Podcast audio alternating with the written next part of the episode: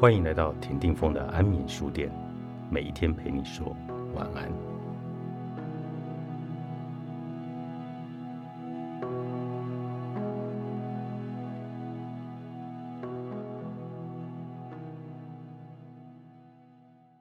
如果你连生活都不敢面对，那不是岁月静好，而是不负责任。有人说，我喜欢这样的女人，穿得起几万元的大衣。也不嫌弃几百元的 T 恤，享受得了高档的咖啡厅，也咽得下路边的麻辣烫；坐得起豪华轿车，也耐得住公车；出席得了高雅会所，也嗨得起姐妹们的聚会。可以小鸟依人，也可以自力更生。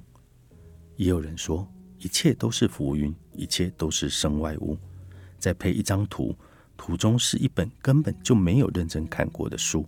和一张仔细修过图后选出来的自拍，有时候你是不是也会那么一瞬间，内心波涛汹涌，若有似无的，隐隐约约的，仿佛参透了人生的奥义，好像忽然之间从一切琐碎繁杂的俗世里跳脱出来，又或者突然被某一句话砸中了脑袋，当下感觉自己强大的内心已能够战胜一切。什么名利、金钱、等级、地位，不过尔尔。沙刚说过一段很有名的名言：所有漂泊的人生都梦想着平静，童年、杜鹃花，正如所有平静的人生都幻想着伏特加、乐队和醉生梦死。你的云淡风轻、岁月静好，不过只是假装自己拥有一切。我想讲一个真实的故事。苗苗是我大学同学，毕业后在海边城市开了一家咖啡店。朋友圈里的她穿着纯白的长裙，坐在咖啡店里看书写诗。海风吹起她的裙角，文艺清新又与世无争。有一天，许久不联系的苗苗突然打来电话，寒暄几句后，她带着些许的失落说：“咖啡店生意冷清，入不敷出。”我劝她。不如回来找份工作，踏踏实实的赚钱。等再过几年，再考虑，起码走四方天涯的生活也不迟。他在电话里支支吾吾说：“还是不要了吧，职场里太多勾心斗角了，我不是很喜欢那种生活。”我告诉他，职场并没有那么不堪，而且能学到很多东西。不管生活的本来面目是狰狞还是可笑。还是可爱，我们都应该鼓起勇气直面它。我们说了很久，也没有一个结论。挂了电话后，再打开朋友圈，恰好看见一个学姐秀出了自己获得了公司最佳员工的奖状。学姐几年前出国进修，在实验室里专心致志，在图书馆里背单字，还经常学一些料理烹饪。花自己兼职赚来的钱为自己添置东西，和朋友一起约去打保龄球。他偶尔也在朋友圈里秀图，配了活力满满的图片，写着一些清新的文字。我看到的是一个鲜活的、朝气的、努力生活的女孩。学姐也和我说起刚开始工作时的艰辛，租来的老房子老旧不堪，冷风中舍不得为自己叫一辆计程车。冷着眼泪告诉父母自己一切都好，工作中也默默忍受过很多的委屈，在这过程里看清了虚伪和真挚。他从一个青涩的学生变成了一个成熟的社会人。他拼命奋斗，努力奔跑。他看过了好多不同的风景，品过好多不同的滋味。现在的他离自己的梦想越来越近，事业顺风顺水。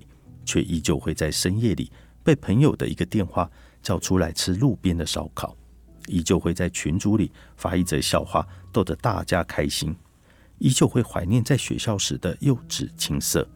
他毫无怨言的脸上挂着恬静自然，在积淀的承受中依旧保持着一份天真单纯。这样的他，才让我真心觉得无比美好。很明显，淼淼和这位学姐。过着不一样的岁月静好。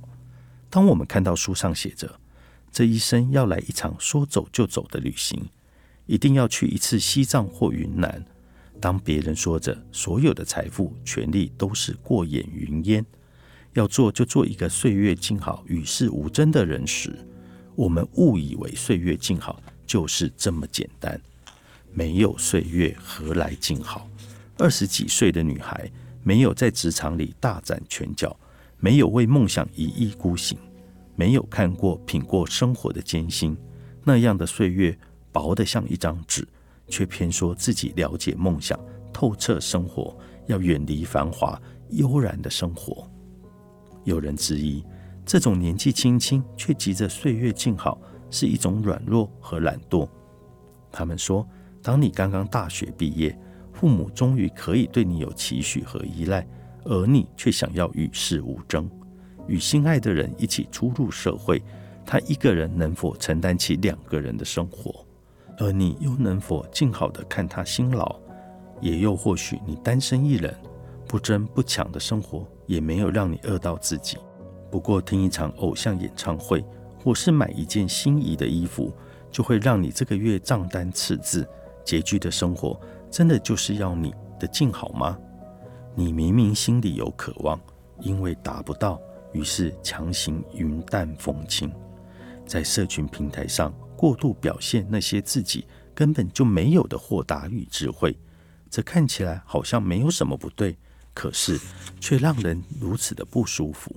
因为你的岁月静好，不过是佯装自己拥有一切的假象。高朋颜值的时代胜出，需要脑袋。作者万特特，高宝书版出版。